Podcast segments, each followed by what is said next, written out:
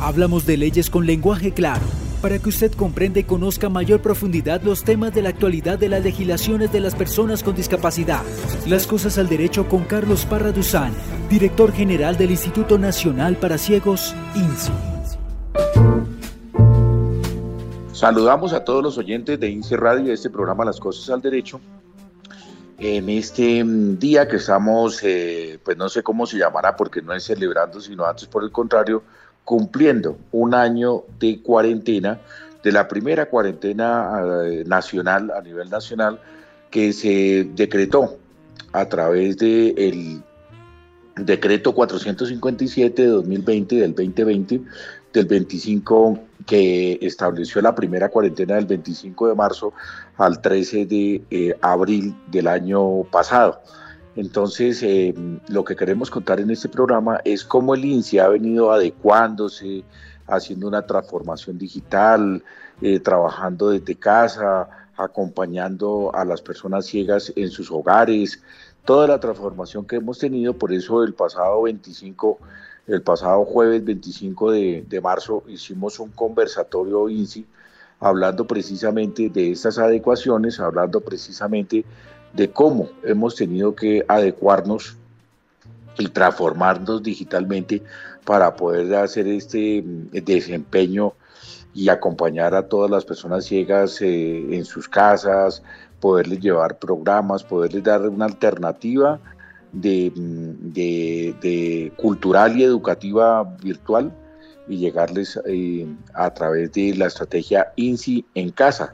Entonces por eso hemos preparado este programa un poco para replicar los contenidos, eh, los contenidos del conversatorio, pero desde nuestro programa, desde las cosas al derecho, para comentar precisamente mm, cómo eh, el INSI ha tenido que responder a, las, a la nueva realidad, a la, a la, nueva realidad de las cuarentenas, de las pandemias, del aislamiento preventivo, de todas las medidas que el gobierno ha tenido que tomar y nosotros a su vez también hemos tenido que tomar decisiones para poder eh, mm, cumplir con nuestros servicios, los servicios que presta el INSI, pero de manera virtual. Desde luego que el INSI ya venía transformándose desde antes y por eso teníamos una biblioteca digital, ya teníamos una emisora por streaming, una revista también eh, eh, digital, el boletín, digamos que la mayoría de nuestros servicios con el ánimo de llegar a todo el país, de por sí ya eran digitales y lo que hemos hecho durante esa cuarentenas, eh, porque han sido en realidad como 10 cuarentenas. Sí, señor. Entonces lo que hemos hecho es irnos eh, transformando y seguir haciendo énfasis en los mensajes institucionales, en los tutoriales, en los cursos virtuales, en las guías eh, digitales, la dotación de material ya no en braille, ya no en físico, sino en digital. Realmente pues hemos tenido que... Mm, seguir haciendo énfasis en, en, en las ayudas y las herramientas digitales para poder cumplir con toda la población y con los eh, retos que nos pone también el Ministerio de Educación.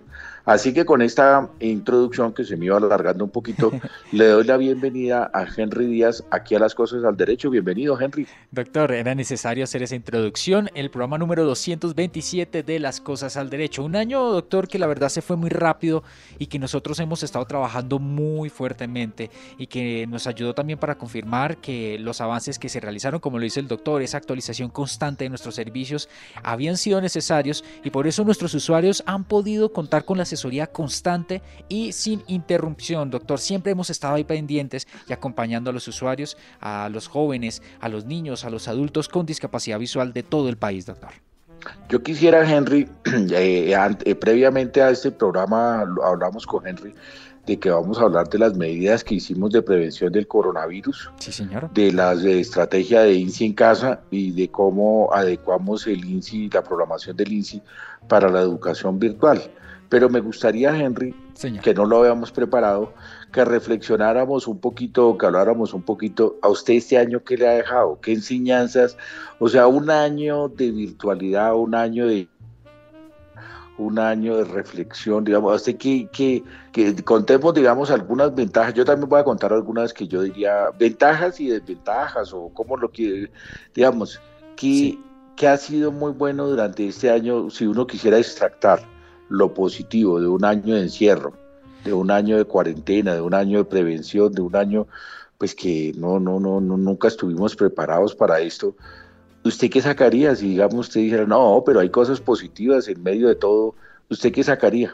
Doctor, yo creo que principalmente eh, podemos decir aquí desde el lado de la emisora que pudimos crear más contenidos, doctor, que ya no teníamos dos estudios de grabación, sino logramos, digamos que articular desde nuestros hogares más estudios de grabación y poder conectar nuevos espacios, nuevas temáticas y sobre todo, doctor, hay mayor cercanía porque las personas se volcaron a las redes sociales y nos escriben constantemente sobre sus necesidades. Si de pronto falta algo, nosotros damos la respuesta, inmediatamente llega atención al ciudadano. Y creo sin lugar a dudas, doctor, que como lo mencioné previamente, que cada servicio que hemos estado implementando ha tenido una actualización constante y ahí nos certificamos y nos dimos cuenta que realmente ese trabajo suyo, doctor, que nos decía, por favor, necesitamos modificar esto, tenemos que avanzar con esto, no podemos quedarnos ahí, sirvió para poder conectar a toda Colombia en torno a la discapacidad. Creo que eso es una de las, de las principales que me llegan en este momento a la cabeza, mi doc.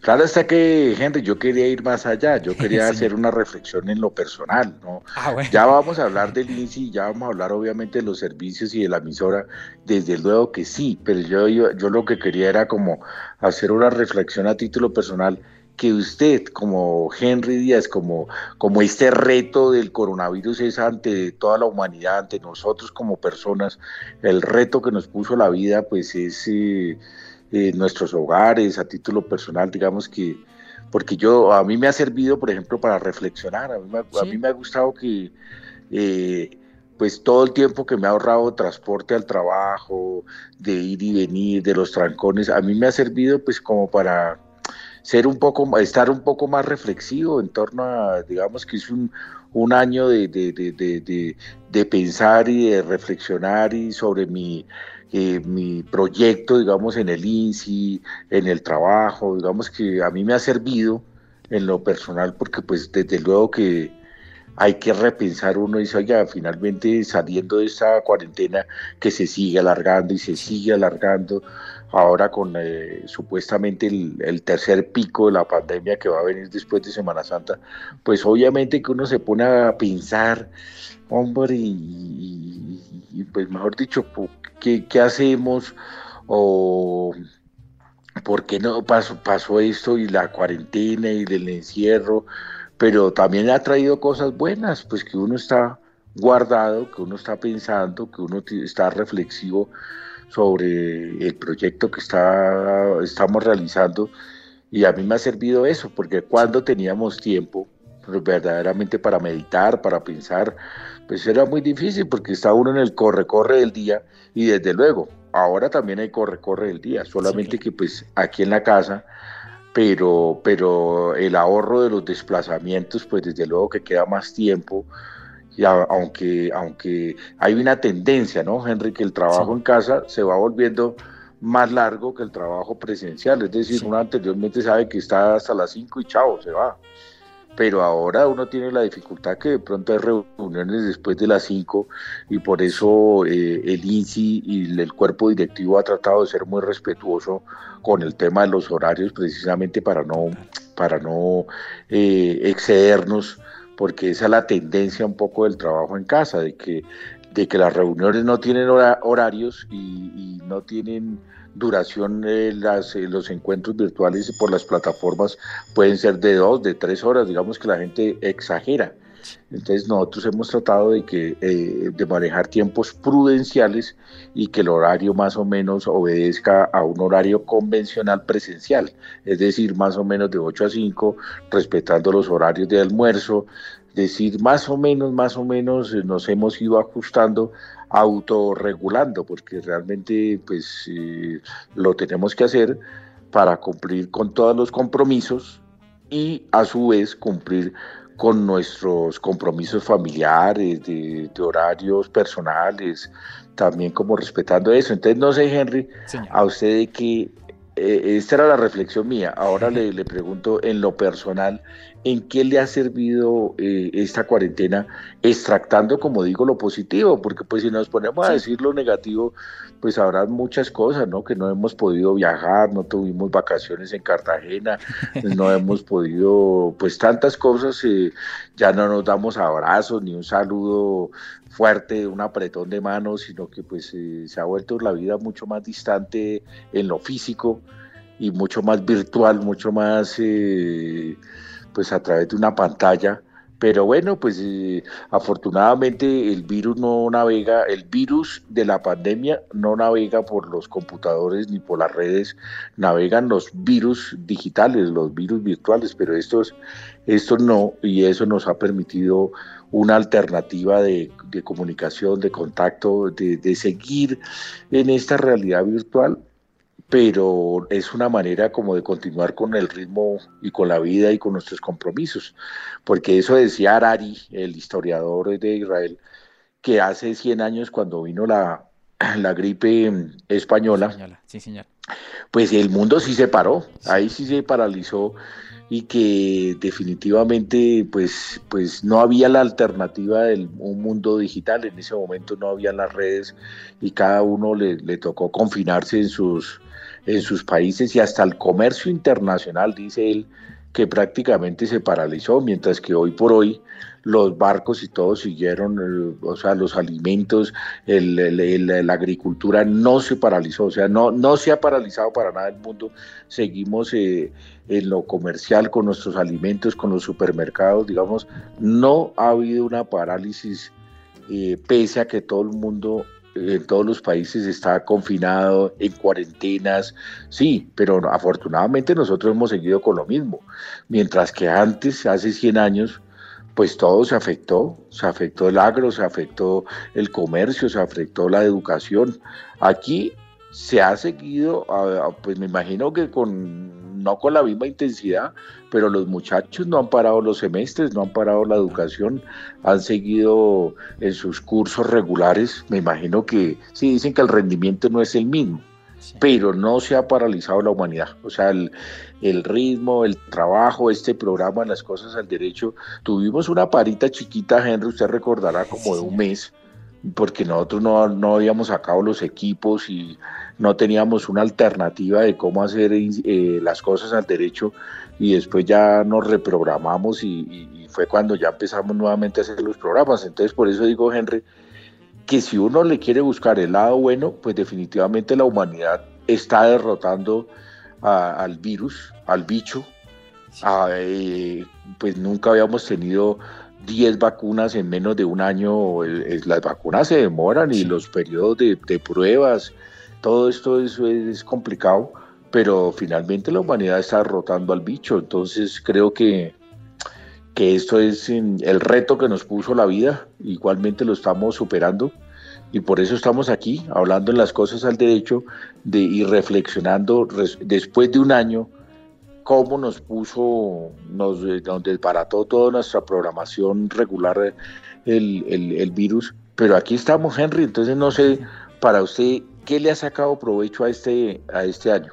Por favor, doctor, por lo menos por mi lado me ha enseñado a ser más organizado con mis tiempos, con mis labores, aprendí nuevas cosas eh, le di más tiempo al ejercicio, doctor. Digamos que ese tiempo de desplazamiento que tenía de aquí al trabajo, que siempre es como una hora, una hora y diez más o menos, empecé a hacer ejercicio en ese tiempo para iniciar muy a las 8 de la mañana, duchadito y sentado ahí frente al computador.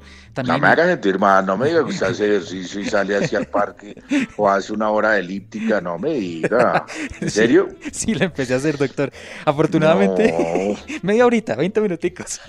no, pues ya, ya, fuera media horita, ya tengo ahí la elíptica, ya voy a unos días que hago, hay otros días que me da pereza. En ese sentido, sí, yo creo que me ha faltado eso, como más ejercicio, más actividad física, porque la, la recomiendan hasta por, por salud. Sí, sí, señor. Pero eso ha sido también como ese punto, doctor. Otra cosa más, iniciar proyectos personales que, pues, que me debía, digamos así. Y pues creo que eso ha sido como los puntos importantes, doctor, en este tiempo. Yo le he sacado mucho provecho, la verdad. Eso sí, trabajando fuertemente. Me... Yo soy de Santander, doctor. No viajé hasta allá porque mis papás son adultos. Me quedé desde acá trabajando. En cualquier momento que tocara volver, ahí estaba ya lista. Sí, pero venga, pero tampoco exageremos de que, que se volvió más disciplinada y que, mejor dicho, tampoco nos sobreactuemos, que sí le hemos sacado provecho, pero no, tampoco. Por ejemplo, por ejemplo, no, yo, yo en realidad, Henry, yo no creo que yo haya cambiado mis hábitos. Digamos, yo más o menos leo lo mismo, porque siempre leo mucho, pero más o menos lo mismo. Y y digamos eh, salir a caminar, pues sí, uno sale a caminar. ¿Sabe qué es lo que pasa, Henry? Que el clima también mm. últimamente nos, ha, nos ha pegado, o sea, además de la pandemia, aquí en Bogotá, los que estamos en Bogotá, nos ha pegado muy duro como esa ola de frío que ha habido, eh, ya uno se acobarda hasta para salir a caminar porque esa y otra ola que nos ha pegado, que ha tocado combinar pandemia ha sido la ola de inseguridad. A uno le da susto venir con un pollo en la mano porque se, lo piden a uno, lo tratan de rapar, porque claro, una consecuencia, una, derivado de la pandemia, ha venido la ola de pobreza, digamos, la parte económica, todo el mundo está afectada, la gente que trabajaba en la informalidad está jodida un poquito, si me permiten los oyentes el término, qué pena. Eh, pero, pero claro, la gente está afectada, hay mucha gente desempleada, pues el pasado eh, mes de enero creo que el resultado, eh, como los resultados lo dan terminando el mes, creo que fue 17.3 el desempleo en Colombia. Entonces realmente la, la, esto ha golpeado duro, esto ha golpeado, uno ve muchos letreros, yo no sé Henry, a mí, hmm. pues claro, yo no los veo, me, me describen, hay muchos letreros de se arrienda, se vende, locales que uno conocía tradicionales en el barrio, y se ve, pero ¿qué pasó con la pizzería allí en la esquina? ¿La quitaron? ¿Usted no le ha pasado eso, Henry? total, en todo lado, en el sector del INSI también, doctor, es, es, muy triste, la verdad, porque eran restaurantes, eran, eh, digamos, eh, negocios que eran muy prósperos, pero llegó la pandemia y tocó cerrarlo, doctor. Claro, está que yo he visto también con beneplácito que muchos locales de esos que ya devolvieron, que ya entregaron, últimamente están remodelando, están como, como, como queriendo reactivar, como que se arrienda, como que le pusieron cositas nuevas. Listo, ya me lo entregaron y le cambian el letrero, lo pintaron como con el ánimo de nuevamente arrendar a otro negocio. O sea, ya estamos viendo la otra fase, la otra cara que es que ya están eh, como, como reactivando nuevas, nuevos negocios, están poniendo ahí donde los desocuparon. Sí, doctor, y además de eso se complementan con la tecnología y gracias también a las redes sociales han sido como que otra nueva forma de vender los productos. Claro, eso, eso le contaba yo a mis estudiantes, yo les decía, el problema es que yo puedo poner aquí, digamos, una, yo puedo tener un emprendimiento de, digamos, de, vender unos pasteles o unos brownies eh, y los vendo y los anuncio por Instagram. Pero el problema, el problema, Henry, es que ese negocio no está pagando impuestos. O sea, al Estado no le queda absolutamente nada. Eh, si es un emprendimiento personal, los anuncio, los vendo, pero como no tengo local ni tengo marca comercial, entonces, digamos, el Estado eh, se empobrece porque no ese, ese tipo de emprendimientos no paga, no paga impuestos. Que por eso es que están haciendo, me llamó la atención, jurídicamente están haciendo la sostenibilidad social. El proyecto de ley de reforma tributaria se llama sostenibilidad social porque pues es como un nombre bonito, pero en realidad es que nos van a clavar más en impuestos. Entonces, eh, precisamente el, el país eh, se ha ido empobreciendo las arcas del Estado porque pues como le ha tocado eh, dar ingresos solidarios, dar unos recursos, eh, mejor pagar las vacunas, pues digamos que ha habido muchos gastos en que ha tenido que incurrir el Estado y hay un desequilibrio en el presupuesto y todo esto finalmente nos va a terminar afectando a nosotros porque por ejemplo Henry ahora la declaración de renta desde, desde los que ganan dos millones, dos millones y medio ya los van a grabar a todo el mundo, mejor dicho, prácticamente vamos a terminar pagando un poco todos los colombianos eh, la crisis económica derivada de la pandemia.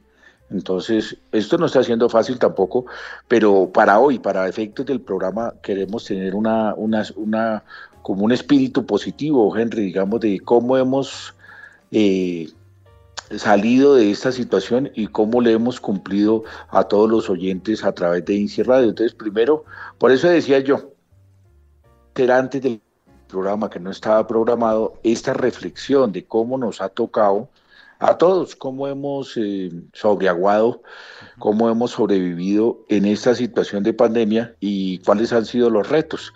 Y precisamente adentrándonos en el programa, Henry, lo primero que, lo primero que nos tocó trabajar, yo recuerdo desde el viernes 13 de marzo, fueron las recomendaciones de prevención del COVID porque nosotros lo primero que, que dijimos hoy, uy, hay que alertar a los ciegos a los ciegos, hablando del INSI, hablando del INSI, pues a los ciegos, a las personas con discapacidad visual, hay que alertarlos de cuáles serían unas recomendaciones básicas de prevención del COVID.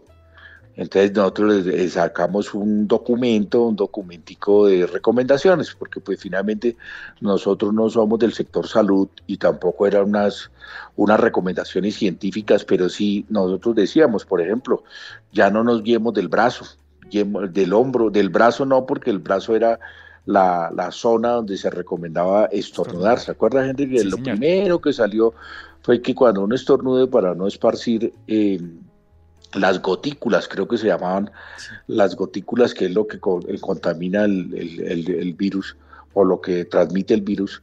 Entonces la recomendación era, no, pues guíese el hombro, o por ejemplo, no, no lea braille público, el braille que está en las estaciones o el braille de los ascensores, no, no, no, no, procure no tocar el, tema y pues definitivamente nosotros decíamos que al, a la manera de interactuar los ciegos, no porque no veamos, sino de la manera como interactuamos que es tocando los objetos para identificarlos, había una posibilidad de arrastrar un poco más los gérmenes y por ende una mayor probabilidad de, de contagio. No, no por estigmatizar a los ciegos, no, es un, es un sentido lógico. Entonces decíamos, oiga, cuando usted llegue desinfecte el bastón o desinfecte los zapatos y eso fue muy curioso porque Henry después de un año nos vienen a decir que los tapetes con alcohol ya no, que eso no tenía sentido. Después de un año estar nosotros desinfectenos y nos dicen que no, que eso como que ya no funcionaba y, y nos tomaban la temperatura en todos los supermercados, los centros comerciales y nos vienen a decir que eso no, no sirve de nada porque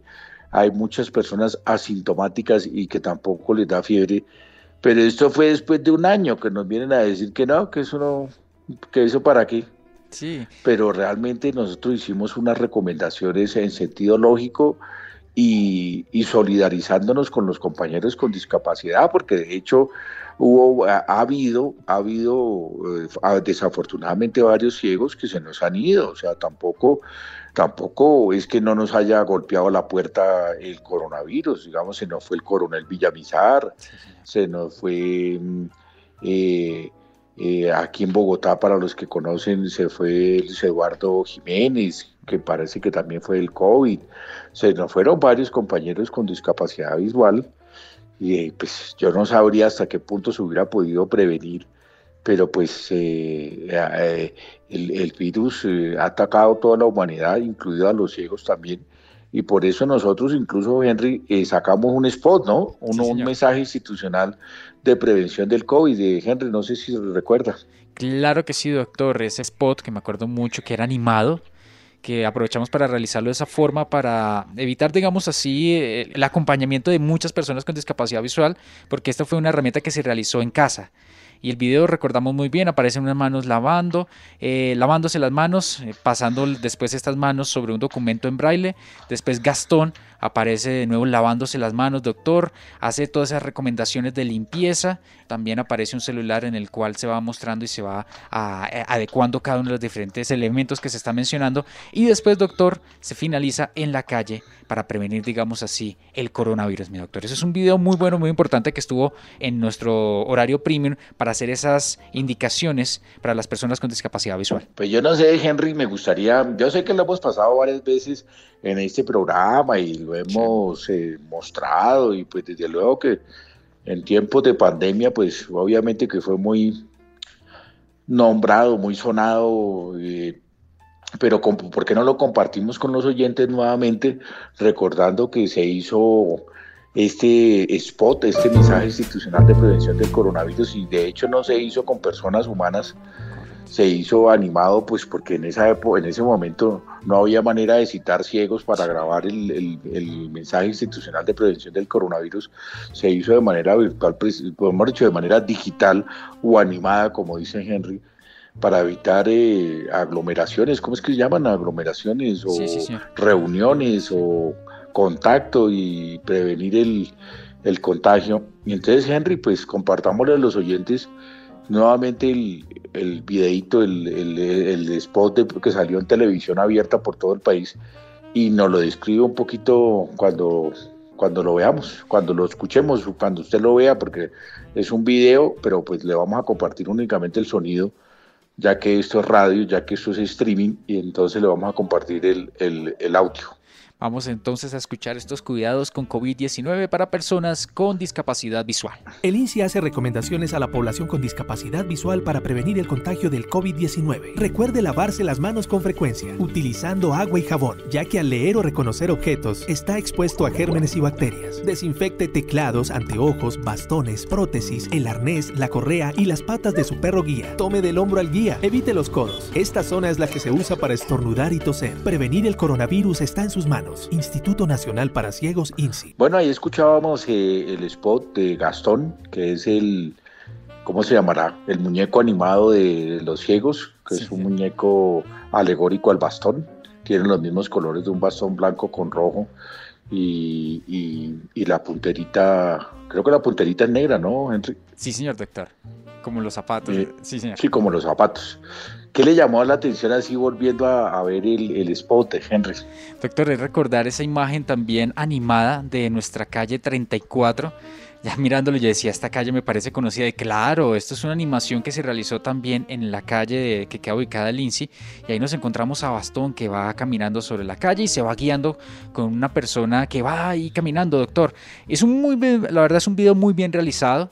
Y me gusta el cierre que se enfoca también, como le decía el doctor, que las personas estornudábamos en nuestro, decirlo así, nuestro, por la parte del codo. Y entonces eh, se hace la indicación ahí también para que no eh, nos guiemos a través del codo, sino desde el hombro, doctor. Sí, el hombro, se agarra uno del hombro. Hay, hay muchos ciegos eh, que con COVID o sin COVID siempre se han guiado también del hombro, no siempre uno se guía, uno no siempre se guía del brazo, pues es disque lo más recomendado porque pues le permite maniobrar al guía eh, obstáculos y cosas, pero también a veces lo guían a uno del hombro. De todas maneras, Henry, pues sí, hemos seguido estas recomendaciones de prevención, porque desde luego que, que que hay que evitar al máximo pues eh, cualquier contagio. Claro está que hay gente que le ha dado de manera sintomática y hay gente, pues todos los organismos no reaccionan igual y dependiendo si tiene como lo que llaman comorbilidades o enfermedades de base.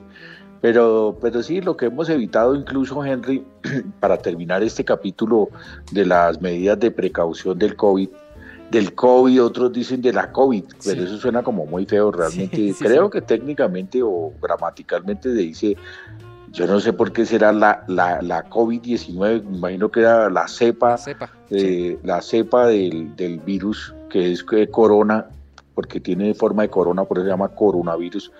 Pero, pero nada, yo siempre, a mí nunca me ha gustado ese, el femenino no por el femenino, sino digamos la COVID, no, no, no, como que no me suena. Sí, exacto, y más que es un virus, uno dice la virus, sino el virus como tal, de acuerdo con el doctor. Correcto, pero, pero entonces de todas maneras el COVID eh, lo hemos eh, prevenido, incluso, incluso no hemos autorizado el trabajo presencial de los ciegos, de los 12 eh, o 13 personas con discapacidad visual que trabajan en el INSI, no hemos autorizado su regreso aún y de otro lado, pues de todas maneras, eh, eh, preveyendo que vayan personas eh, a, pedir servicios del INSI, comprar en la tienda o alguna cosa, hemos establecido un, dentro de la resolución que aprobó el, protocolo de regreso al INSI, que eso fue el año pasado como a mediados de septiembre, o octubre. Sí, sí, señor. Y nosotros incluimos un capítulo para cómo serían las, las medidas de precaución para los ciegos en caso de que vayan al INSI.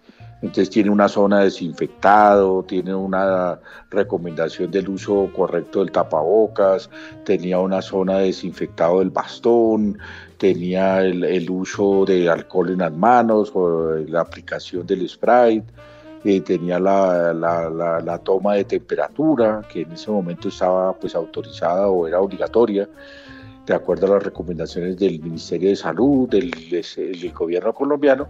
Entonces, definitivamente, Henry, pues nosotros eh, eh, hemos seguido paso a paso las recomendaciones. Afortunadamente no hemos tenido ningún eh, deceso en el INSI ni alguna persona grave de COVID. Digamos que en ese sentido el INSI pues, ha estado muy, muy preventivo, muy alerta a cumplir todas las recomendaciones y como digo yo, afortunadamente no hemos tenido ningún caso grave en la institución. Entonces eso también pues, eh, habla bien de las medidas que ha tomado la institución. No hablo de la población, estoy hablando de la entidad primero que todo y eh, igualmente pues es un deber nuestro eh, hacer extensivas todas estas recomendaciones a la población con discapacidad visual, ya que somos el ente rector de los ciegos en Colombia. Entonces, de todas maneras, Henry, pues me parece que ha sido un trabajo sostenido, ha sido un trabajo bonito, todo esto de la prevención del COVID. Incluso a mí me gustó mucho, gente, porque nosotros después de que hicimos nuestras recomendaciones, también tuvimos que eh, el, Ministerio de Salud expidió un documento con, las, con unas recomendaciones muy parecidas. Eh, también la relatora de Naciones Unidas para la Discapacidad, Catalina de Bandas, también sacó unas recomendaciones. Eh, también Naciones Unidas eh, desde, la otras dependencias sacó otras recomendaciones para las personas con discapacidad. Y la, y la Unión Mundial de Ciegos sacó otras recomendaciones para la población con discapacidad visual, pues referida a, a, las, a las situaciones para prevenir el coronavirus y además para trabajar de manera virtual con los ciegos. Entonces, esto ha sido muy afortunado que el INSI haya estado atento, alerta a hacer todas las prevenciones, los llamados, las, eh, eh, todas las maneras de, de, cómo prevenir, prevenir cualquier tipo de contagio. Y es mejor en este caso, Henry, si usted me lo permite, pecar por exceso, eh, alertar, llamar y no quedarnos simplemente callados y omitir, sino antes por el contrario, pues yo creo que era es un deber nuestro hacer todas las recomendaciones posibles. Y incluso me acuerdo, Henry, que con usted lo hablamos acá, que porque no había un spot de cómo era el correcto lavado de manos. ¿Se acuerda que salía varias propagandas y una persona silbando y mostrándole a los que ven cómo era un correcto lavado de manos con el dedo pulgar sobre la palma de la mano y frotando y entrelazándose los dedos. Y hasta que por fin nos conseguimos nosotros, creo que usted lo consiguió, un spot de cómo era la descripción, la descripción verbal de cómo era un correcto manos, creo que era un anuncio de una, una entidad pública de Medellín, o de Antioquia, no me acuerdo. Sí, señor, de Antioquia. Pero yo, sí, ¿se acuerda, Henry? Sí, señor. Y era muy descriptiva, sí señor. Por eso nosotros, yo decía, pero ¿por qué que el correcto lavado de manos es así y un señor silbando?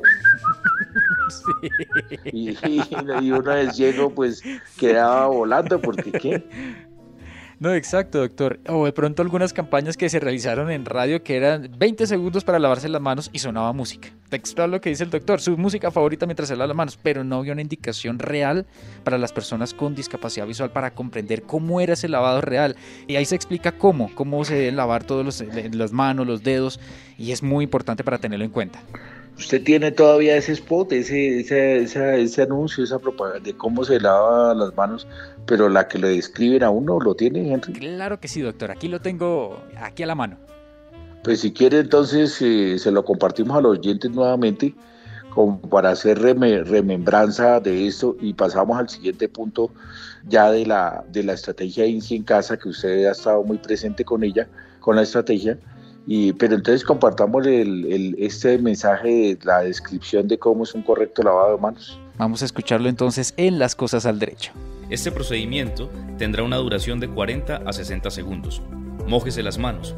Deposite en la palma de la mano una cantidad de jabón suficiente para cubrir toda la superficie de las manos. Frótese la palma de la mano. Frote la palma de la mano derecha con el dorso de la mano izquierda y viceversa Frótese la palma de la mano entre sí con los dedos entrelazados. Frótese el dorso de los dedos de la mano con la palma de la mano puesta. Frótese con movimientos de rotación el pulgar izquierdo, atrapándolo con la palma de la mano derecha y viceversa. Frótese la punta de los dedos de la mano derecha con la palma de la mano izquierda, haciendo un movimiento de rotación y viceversa. Enjuáguese las manos, séquese con una toalla y cierre el grifo usando una toalla. Ahora sus manos son seguras. Información tomada de la Organización Mundial de la Salud.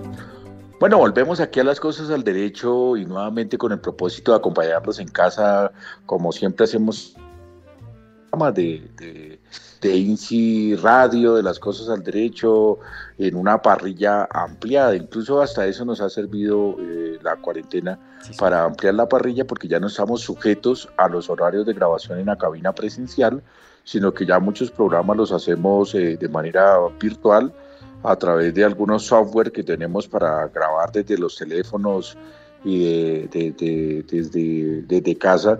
Entonces realmente tenemos más tiempo, más tiempo porque no estamos sujetos, amarrados a la cabina, pero, pero obviamente que hay que respetar los eh, tiempos laborales de los servidores públicos de la institución.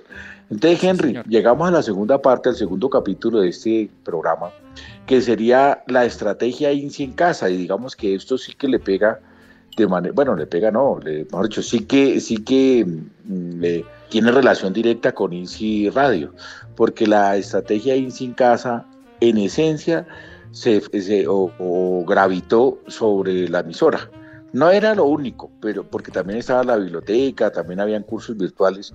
¿En qué consistió la estrategia de INSI en casa, Henry? Doctor, es que hasta creamos eh, un micrositio llamado, o que ustedes podían encontrar, o que encuentran a través de www.inci.gov.co slash Radio. Y es una estrategia, doctor, para acompañar a las personas con discapacidad visual. Y está comprendido, digamos, en varios puntos. Recordamos muy bien también que nos apoyamos en las estrategias como el, aprendizaje de braille desde casa, los secretos del braille. Recordamos también, doctor, cuando nos conectamos con la biblioteca virtual para ciegos, regala un libro, cuando liberamos también todos esos contenidos para que las personas con discapacidad visual pudieran descargar de forma gratuita estos títulos. Nos conectamos todos con Easy Radio, sus contenidos incluyentes, esos tips que creamos también constantemente y además todos esos programas entrelazados para acompañar a las personas con discapacidad visual sobre cómo aprender desde su hogar. Asiste y también a los docentes para poder impartir las clases. Asistencias técnicas virtuales o telefónicas, doctor. Me acuerdo mucho de nuestro canal de YouTube que tuvo un gran crecimiento en todo este tiempo, gracias a los tutoriales, las cartillas digitales destinadas a las docencias, asesoramiento para adoptar textos de lectura en formatos accesibles, INSI Digital, que también se fortaleció, ya tenemos hasta un spot, talleres virtuales culturales del INSI, recordamos los talleres doctor, sonidos ancestrales, trabajo con arcilla,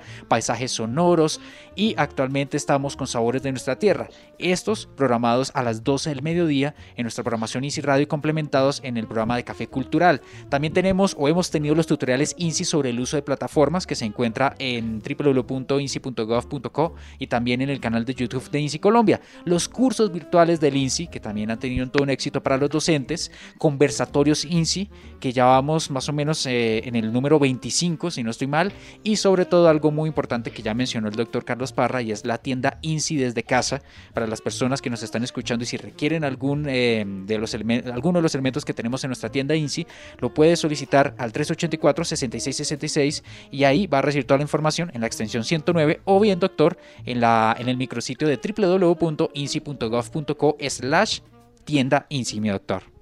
Es que incluso, Henry, yo recuerdo que, que usted en el conversatorio también casi se le, se le olvida, pero, pero se lo, eh, lo recordó, que hasta logramos hacer el tercer festival de cine para ciegos eh, eh, aún en pandemia, aún en pandemia, ¿se acuerda de mucho que nos jugamos un cabezazo y que yo le dije, Henry, pero ¿qué hacemos? ¿De qué programa?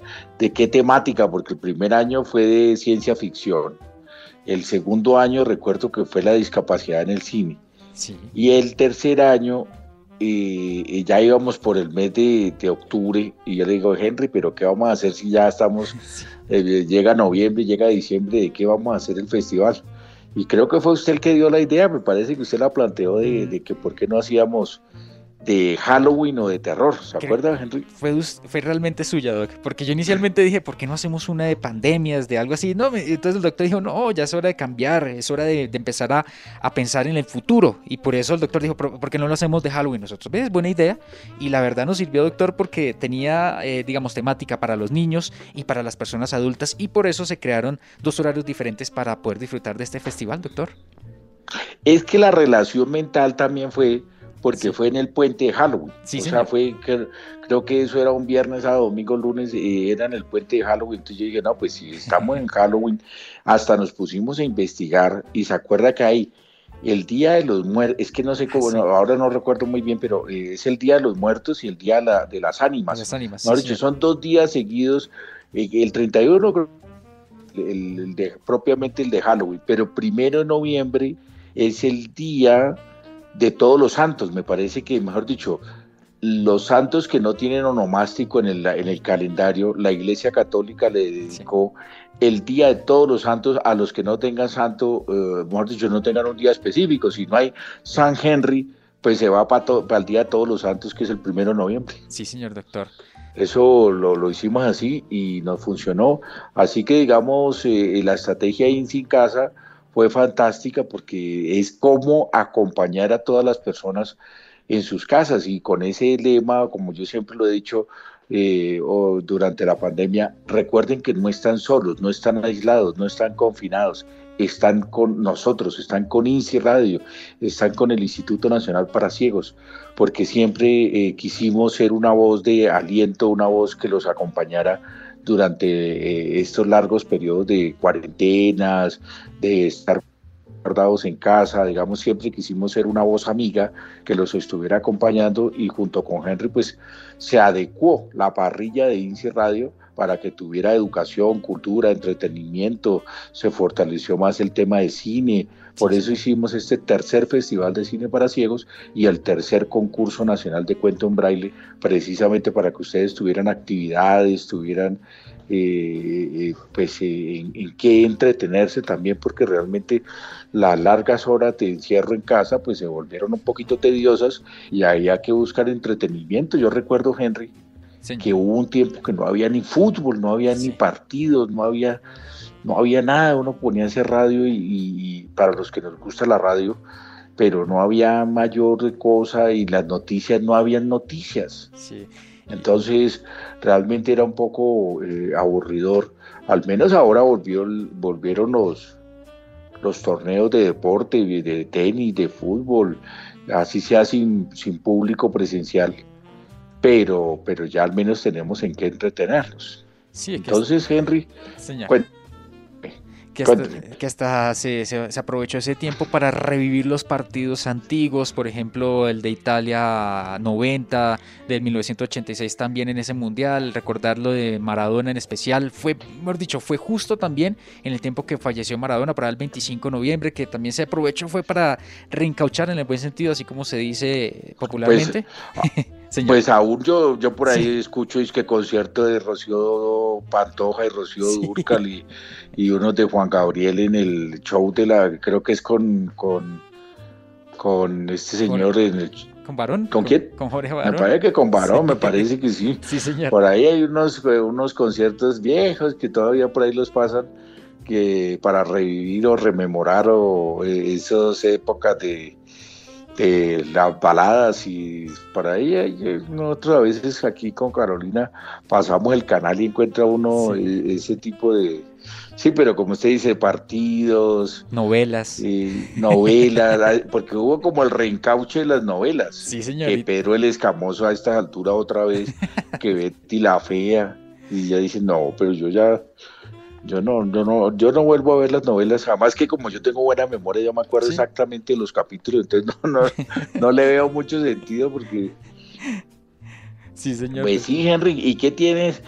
Henry, no tenemos como, eh, no había ninguna promo de lo que era INSI en casa, como para recordar en qué consistía INSI en casa. Nunca tuvimos como algo eh, anunciando, mencionando la estrategia INSI en casa? Sí, sí, señor. Tuvimos varias promociones, entre esas también tuvimos participación tanto suya, eh, doctor, eh, haciendo un video invitacional a todas las personas sobre las herramientas que teníamos y también los diferentes medios presentes, como City TV, que también nos hicieron esa difusión a través de todos los diferentes medios que tienen ellos, mi doc.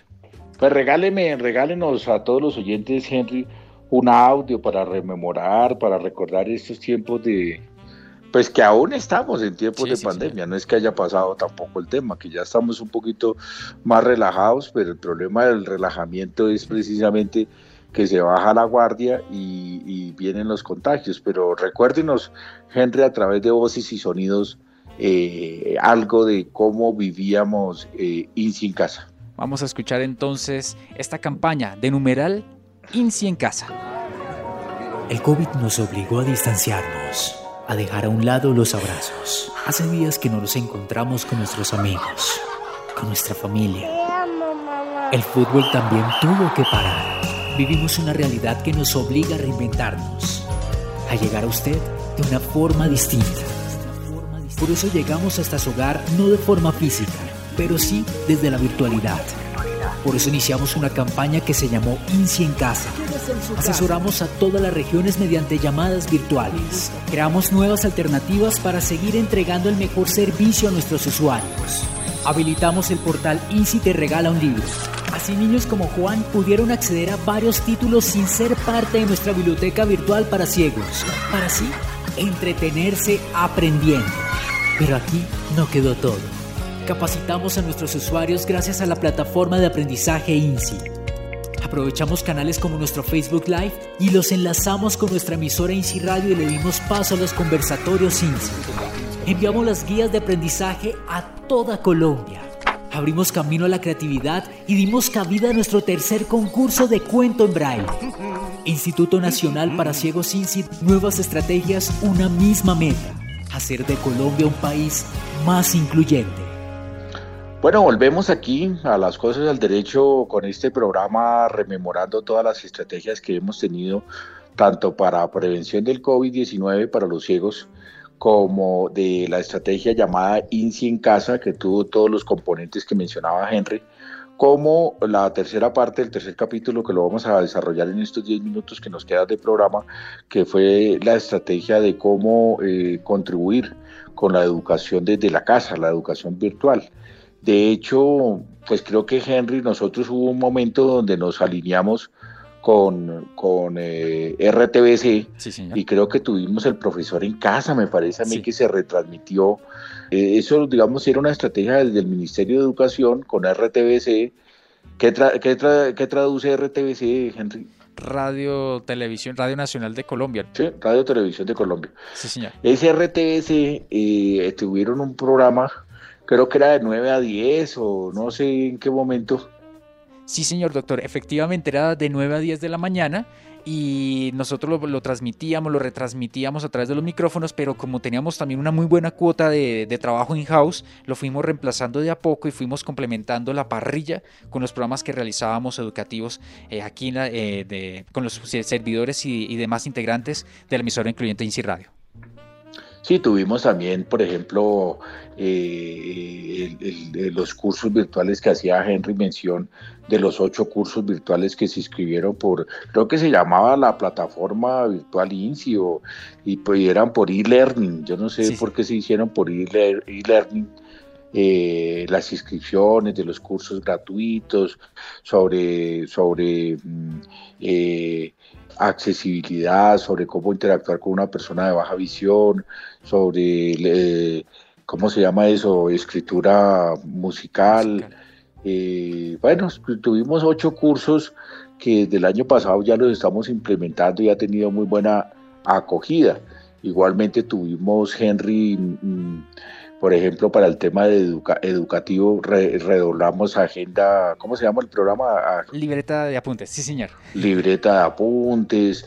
Hemos tenido como una adecuación para fortalecer un poco más la, educación, la educación virtual.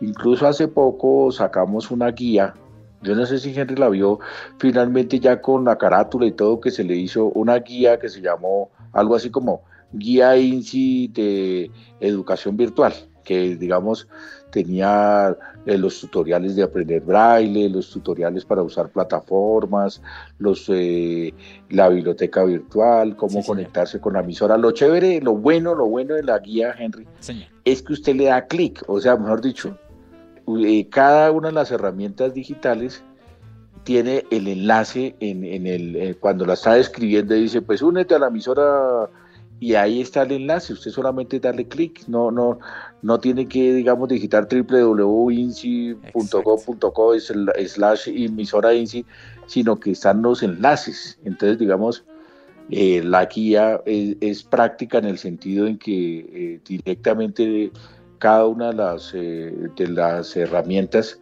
está el enlace y nos lleva a ellas. Entonces, hicimos esta guía para el apoyo de los niños, de los profesores de apoyo, de los eh, familiares que tienen personas con discapacidad en sus casas, porque realmente se, volvió un tema difícil eh, cómo ayudarles, cómo contribuir con las personas ciegas durante la pandemia. Incluso nosotros, Henry, que hacemos la dotación de material en braille a los colegios a nivel nacional, nosotros mandamos eh, guías, eh, textos, eh, libros para las personas ciegas a nivel nacional. Pero obviamente que pues durante el 2020 se vio esto como con mayor dificultad porque los niños no estaban yendo a, a los colegios. Entonces decíamos, ¿cómo hacemos la dotación? ¿Cómo hacemos dotación de material en braille? Y fue cuando nos, cuando nos ideamos dotación de material digital. Es decir, este mismo material que iba a ser impreso en braille, pues también lo teníamos en, texto digital para que con el JAWS o para que una persona les lea. Entonces lo enviamos, lo enviamos de manera digital haciendo dotación, que eso fue muy bueno porque enviamos unas guías eh, realizadas por el INSI, hemos enviado textos, eh, lo que usted decía de regala un libro, el INSE regala un libro, todo en material digital para evitarnos, digamos, la manipulación de material en físico y tener que eh, abrir un sobre, desinfectarlo, mandar material, sobre todo en braille, que es muy sensible porque pues ese no se lee con los ojos, sino con los dedos y ahí va a haber contacto. Entonces realmente nosotros eh, hemos procurado también garantizar la educación virtual de las personas, de los niños y niñas ciegas. ¿no? Incluso en, la, en, la, guía de la Unión Mundial de Ciegos decía Henry que el problema de los ciegos, y lo hemos tratado mucho en este programa, es que la mayoría de plataformas, de cursos virtuales, de las materiales de apoyo a los cursos, no son accesibles. O sea, una dificultad añadida de las personas ciegas es que además de estar, de tener que estar pues en cuarentena o aislados o guardados, cuidándonos un poco, es que eh, las plataformas, el streaming, digamos la mayoría de, páginas para hacer pedidos a domicilio no son accesibles. Entonces digamos que nosotros estábamos en una doble situación de aislamiento, porque si las plataformas no son accesibles y fuera de eso estamos aquí guardados, pues entonces eh, se dificultaba más el tema de interactuar con el ecosistema digital. Por eso eh, nosotros hemos redoblado esfuerzos para garantizar la educación. Por eso nosotros hicimos unos talleres virtuales con el MEN, con el Ministerio de Educación, para que los docentes, eh, para explicarle a los docentes cómo interactuar con los niños y niñas con discapacidad visual en este tiempo de pandemia. O sea, les explicábamos cómo mandarles material, cómo fomentar la escritura braille, cómo trabajar de pronto monitoreando con una cámara para, verificar si escribió bien o no en braille. Todas estas ayudas nosotros las hacíamos eh, de manera virtual, asesorando a los colegios, asesorando a las secretarías de educación, enviando material, enviando guías, y así es como hemos podido eh, pues eh, garantizar el acceso a la educación de los muchachos ciegos, que como decía Pedro el pasado 25 de marzo en el conversatorio virtual, la recomendación en el apartado 11 es que los niños no vayan al colegio, los niños ciegos, porque cómo se les garantiza digamos que no se guíen de los compañeros, que no puedan, eh, digamos, cómo usar los baños, que no tenga, no haya mucho contacto. Entonces la recomendación del ministerio en el apartado 11 pues fue que por ahora más bien darle prelación a la educación virtual de los niños y niñas ciegas, ciegos, que por ahora no se acuda a la modalidad de alternancia para los niños ciegos, para los niños ciegos.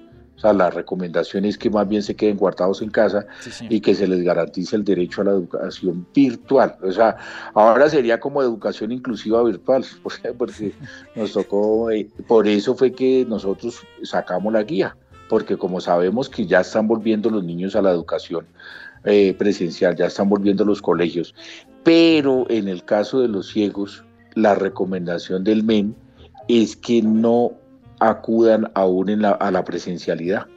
Entonces, por eso nosotros, Henry, sacamos esta guía. Yo le voy a mandar a Henry la, última versión ya con los dibujitos de Gastón y todo, porque inicialmente fue un texto, sí, sí.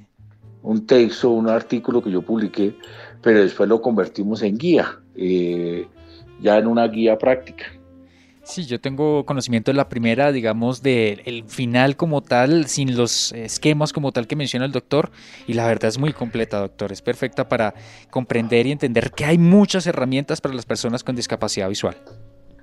Esta guía, Henry, solamente se trató de las herramientas INSI, porque desde luego que en la, en la plataforma, en Internet, hay otras ayudas que también uno puede echar mano, pero digamos que en este caso quisimos darle prelación solo a las herramientas digitales creadas o respaldadas por el ICI. En otro taller, en otra guía, vamos a sacar una, más ampliada de otras herramientas digitales que existen en el mercado, que son libres, pero no son del INSI. Pero en esta, en esta que hicimos, era solamente sobre las herramientas digitales INSI. Pues bueno, Henry, yo creo que con esto vamos cumpliendo con el tiempo del programa. Yo creo que eh, pues ya sería como reiterarles nuestra intención de apoyarlos y respaldarlos y acompañarlos durante la pandemia y seguiremos, seguiremos en este propósito hasta que no nos vacunemos, hasta que ya no salgamos todos a la nueva realidad. Yo no sé si ayer hablaba con un amigo, Henry, me decía que, que no va a haber nueva normalidad, entre, para hablar de normalidad, que no nos gusta el término, que no va a haber, o sea que volver a como era el mundo antes, que eso ya no va a haber retorno. Yo no sé si eso va a ser cierto o no, pero, pero, pero eso me decía él, que, que, uno espera volver a encontrar todos los restaurantes, pero que hay cosas que ya no van a volver. Y esa es como la tendencia lo que va a pasar de aquí en adelante. En cualquier caso, con el mundo transformado, con el mundo un poquito cambiado, igualmente estaremos desde INSI Radio acompañándolos, estaremos siempre en este propósito de que ustedes cuenten con la emisora de los ciegos, con una emisora con una voz de aliento, una voz de, de, cariño, de respaldo, de, con contenidos interesantes. Y por eso hemos hecho hoy este recuento de cómo el INSI ha afrontado estos retos de la pandemia, cómo hemos hecho recomendaciones de prevención del COVID-19, cómo hemos hecho la estrategia de INSI en casa y este último punto que hablamos de cómo garantizar la educación virtual para los niños y niñas que tienen discapacidad visual. Así que Henry, pues le agradezco que me haya acompañado en este programa 127, perdón, 200, 227, ¿no? Sí, señor doctor. 227 y pues agradecerle todas estas voces y sonidos que nos compartió y estaremos buscando una nueva temática para un próximo programa de las cosas al derecho. Así que les mando como director del INSI un fuerte abrazo, reiterándole mi cariño con la institución y con ustedes. Así que hasta un próximo programa de las cosas al derecho. Chao. En INSI Radio al Derecho con Carlos Parra Duzán. Los sábados y domingos a las 11 de la mañana. Hablamos de leyes con lenguaje claro para que usted comprenda y conozca mayor profundidad los temas de la actualidad de las legislaciones de las personas con discapacidad. Las cosas al derecho con Carlos Parra Duzán, director general del Instituto Nacional para Ciegos, INSI.